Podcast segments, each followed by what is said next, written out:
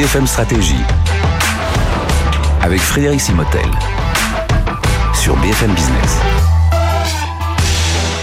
Bienvenue dans cette nouvelle émission BFM Stratégie. On va parler des achats. Tiens, c'est un domaine dont on, on parle moins. Euh, c'est vrai dans notre, dans notre univers. Et pourtant, Dieu sait s'ils sont importants. On l'a encore vu euh, euh, là récemment. Et en cette période de pandémie, mais il faut, ça devient vraiment un enjeu stratégique. On va en parler avec Denis Divito. Bonjour. Bonjour Frédéric. Vous êtes managing director chez Inverto France. Alors Inverto, c'est une société qui lance d'ailleurs son, son cabinet de conseil en optimisation des achats, qui fait partie de l'écosystème BCG, racheté en 2015, mais qui a gardé son nom Inverto. Alors, mes, deux premières questions sont assez simples. Qu'est-ce qu'on inclut dans les, dans les achats, Denis? Et puis, euh, euh, voilà, selon les entreprises, ben, les achats, c'est plus ou moins important. Absolument, bah, Frédéric, les, achats, en réalité, euh, de manière très schématique, ce sont les dépenses externes de l'entreprise. ça peut être trois choses, principalement ce qu'on appelle les achats directs, hein, tout ce qui va toucher aux matières premières, aux composants, tout ce qu'on va retrouver dans le, produit fini ou dans le service qu'une entreprise va, va commercialiser. la deuxième chose, c'est les investissements, les achats de moyens productifs, hein, une machine-outil, un bâtiment, des grands projets informatiques. Mhm. Et euh, la troisième chose, les frais de fonctionnement des entreprises. Donc ça va aller de l'immobilier au voyage d'affaires, aux flottes de véhicules d'entreprise, euh, consommation d'énergie, le marketing, services généraux, voilà au sens large. Et alors selon les industries, on a des entreprises pour lesquelles le, post-achat c'est 20, 20, 30%, mais il y en a d'autres, ça peut être 80%. Euh, Donc il y a une vraie importance. Hein. Traditionnellement, alors de manière encore une fois très schématique, dans le monde des services, les, les achats rapportés au chiffre d'affaires de l'entreprise, ça peut être 20 à 30%.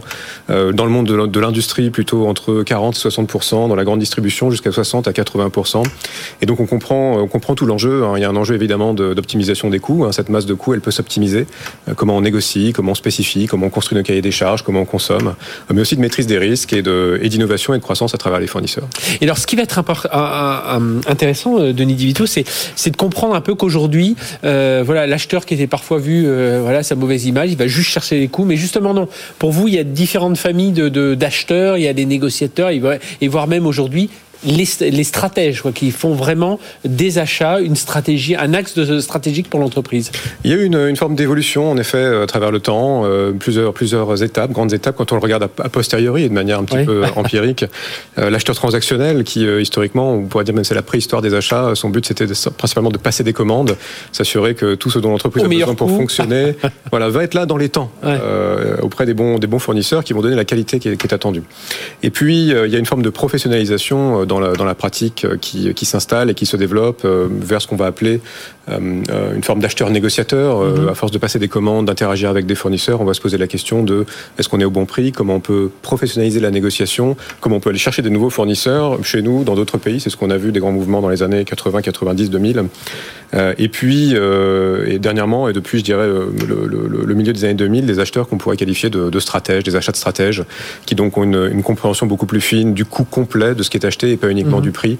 Euh, toutes les dynamiques sur les marchés fournisseurs, les logiques de construction des prix, euh, des techniques de négociation avancées, des bras de levier qui sont beaucoup plus amples et la capacité aussi à influencer tout l'écosystème en interne dans l'entreprise qui va former ce qu'on appelle la demande pour vraiment avoir cette attaque sur le coût complet. Et j'imagine que selon les industries, selon les, types de produits achetés, voilà, on n'est pas, on n'a pas du tout, euh, même un même acheteur peut, peut être un peu plus transactionnel et peut être un peu plus stratège selon ce qu'il a acheté. Toutes les industries et toutes les entreprises n'ont pas évolué à la même vitesse hein, sur, ces, sur ces grandes étapes. Je dirais que dans le domaine euh, nécessité fait loi, euh, plus les économies sont, sont, matures, plus les secteurs sont concurrentiels, plus la pression sur les coûts est forte et, euh, et les achats sont un levier qui s'est professionnalisé. Oui, et puis on l'a vu, on le voit justement en ce moment avec les, les histoires sur les semi-conducteurs hein, autour, autour, de tout ça. Alors justement, par rapport à ça, quels sont les grands enjeux aujourd'hui pour les, pour les dirigeants? Donc à chaque fois de mieux prévoir leurs achats, mais euh, voilà, pas que, comme vous l'avez dit, il faut vraiment que ça, ça s'intègre dans la stratégie de l'entreprise.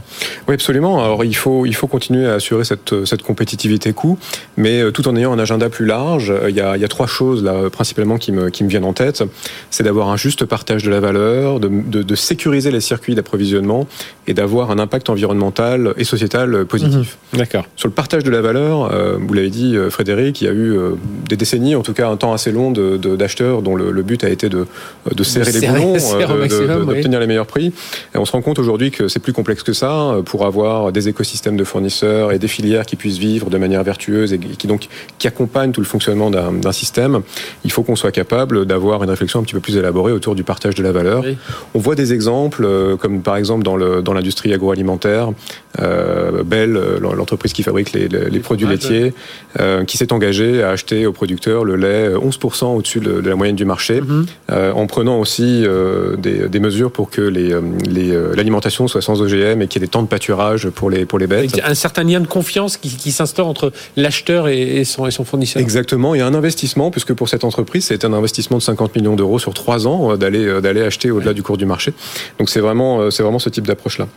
Sur la sécurisation des circuits d'approvisionnement, on entend beaucoup parler de la relocalisation de la production. Mhm. on, a, on, a, été touché de plein fouet avec le Covid sur des, des chaînes d'approvisionnement longues qui ont été mises à mal pendant la, pendant la crise. Euh, la, relocalisation, la, relocalisation de la production, elle s'accompagne aussi d'une réflexion sur la relocalisation des écosystèmes de, de fournisseurs. Et ça, c'est important de, de, de l'avoir en tête pour sécuriser et éviter les, les situations comme vous, l'expliquez euh, juste avant.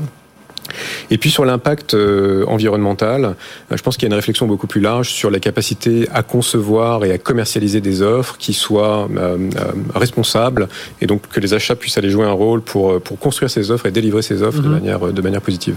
C'est important ce que vous dites. Vous parliez de, de, de Bell à, l'instant, mais c'est vrai que j'ai en tête là des exemples très précis. J'étais sur mes semi-conducteurs dans les voitures. On voit que Toyota, hein, Toyota, grâce au lien qu'ils ont réussi à créer avec leurs leur fournisseurs, bah, du, du coup, c'est eux qui ont arrêté le moins leur chaîne de production parce que justement, il y avait ce lien avec le, euh, le, fournisseur et qu'ils ont pu avancer plus vite. Alors justement, de, quel levier euh, disposent aujourd'hui les, les, entreprises pour, euh, pour relever ces défis? Parce que le, voilà, serrer la vis, on l'a compris, ça ne suffit plus, mais voilà, est-ce qu'il y a un lien de partenariat plus fort qui se fait avec le fournisseur? Racontez-nous ça. Alors le partenariat, définitivement, on vient de, le toucher du mhm. doigt et construire un partenariat avec un fournisseur, ça veut dire plusieurs choses. Ça peut être performer ensemble, hein, s'assurer qu'on va vraiment atteindre la meilleure performance dans la relation telle qu'elle existe aujourd'hui, prendre des engagements plus longs, donner de la visibilité sur ce que l'on fait, optimiser les processus des uns et des autres pour que ça fonctionne mieux.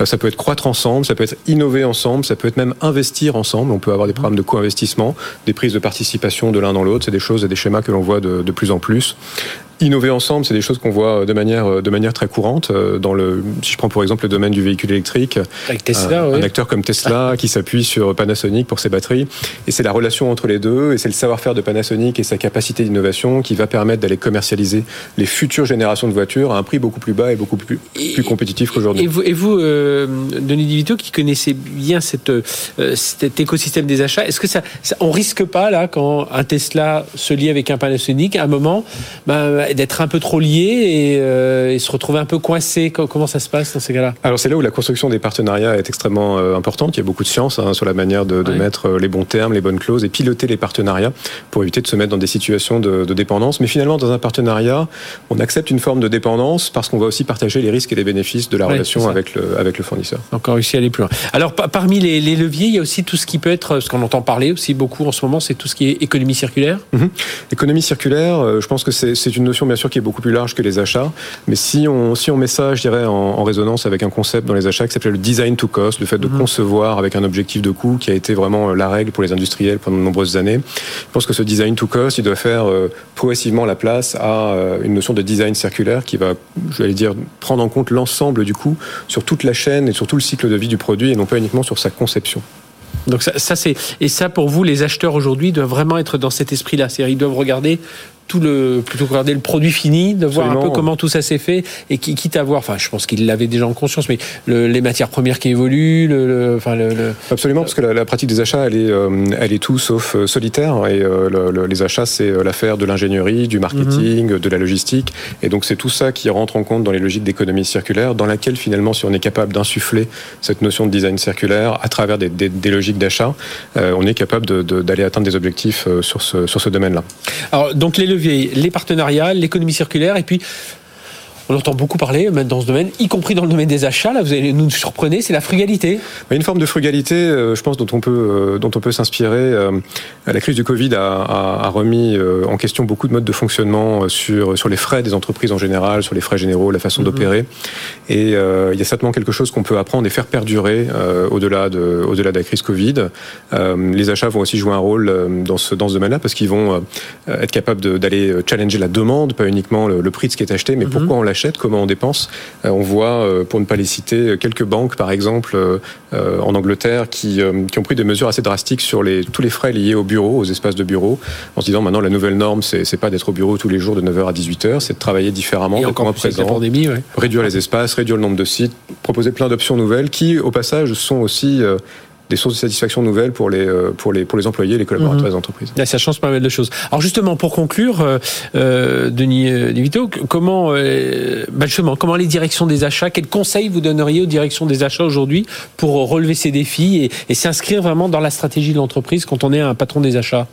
Il y a trois choses, Frédéric. C'est on l'a compris, les achats, ça, touche beaucoup de choses, ça infuse dans beaucoup de domaines. C'est un sujet de direction générale, c'est un sujet qui doit être à l'agenda des directions générales. Il faut savoir mobiliser par la base et en même temps apporter le niveau de soutien par le haut pour que l'effet se, se, produise et que tous les, tous les bénéfices et tous les sujets dont on vient de parler puissent être, puissent être mhm. pleinement activés. Il y a, comme dans tous les domaines, également un sujet autour des talents. Si on veut gagner, si on veut être en avance, il faut gagner la bataille des talents. Et ces talents, j'allais dire, ils sont à la fois ceux que l'on peut aller chercher sur le marché et ceux qui existent déjà dans l'entreprise, que l'on va pouvoir développer, faire grandir à travers des parcours de carrière adaptés. Ça, c'est très important. Et la troisième chose, avec l'évolution des achats vers un rôle de stratège, euh, on a assisté, euh, encore une fois, comme dans beaucoup de domaines, mais particulièrement ici, à euh, une explosion des, euh, des, applications technologiques et de l'utilisation de la donnée dans le domaine des achats, mhm. qui font que maîtriser ces enjeux de technologie, euh, c'est un aspect clé pour être capable de délivrer les plus hauts niveaux de performance sur ce sujet-là. Data, technologie à l'échelle, et donc ça requiert des investissements. Comme on a financé des investissements digitaux dans beaucoup de domaines depuis de nombreuses années, être capable de financer les investissements technologiques et data pour, le, pour la pratique des achats. Oui, pas justement les faire ces macro Excel comme on a pu trop voir. Et d'ailleurs, on voit Hein, pour ne pas le citer, c'est des gens comme Ivalua hein, qui sont des Français, euh, des vrais pépites hein, dans, euh, dans ce domaine. Et si on, on, devait conclure dans ce contexte de crise, alors euh, qu'est-ce qu'il faut, comment il faut agir? Voilà, je crois clairement pour le pour l'année en cours et pour les quelques années à venir, se pencher sur le levier des achats, c'est un must, c'est ce qu'on voit chez nos clients, c'est ce qu'accompagne Inverto partout en Europe et, et en France depuis depuis quelques quelques semaines déjà. Oui, et puis vous l'avez bien expliqué dans tout ça, c'est pas juste sur comment serrer la vie, c'est avoir les les coûts les les, les meilleurs prix euh, on a compris, il y a tout un, enjeu de d'économie circulaire, enfin de tout ce dont vous venez de parler à l'instant. Voilà, il faut vraiment regarder les achats avec un, nouveau regard, et c'est ce que vous nous avez apporté aujourd'hui. Merci, Denis Divito, donc euh, euh, directeur général Inverto, Inverto qui fait partie de de la galaxie BCG et donc spécialisé justement dans le conseil et l'optimisation des achats. Allez, on se retrouve très bientôt pour un nouveau cours BFM Stratégie.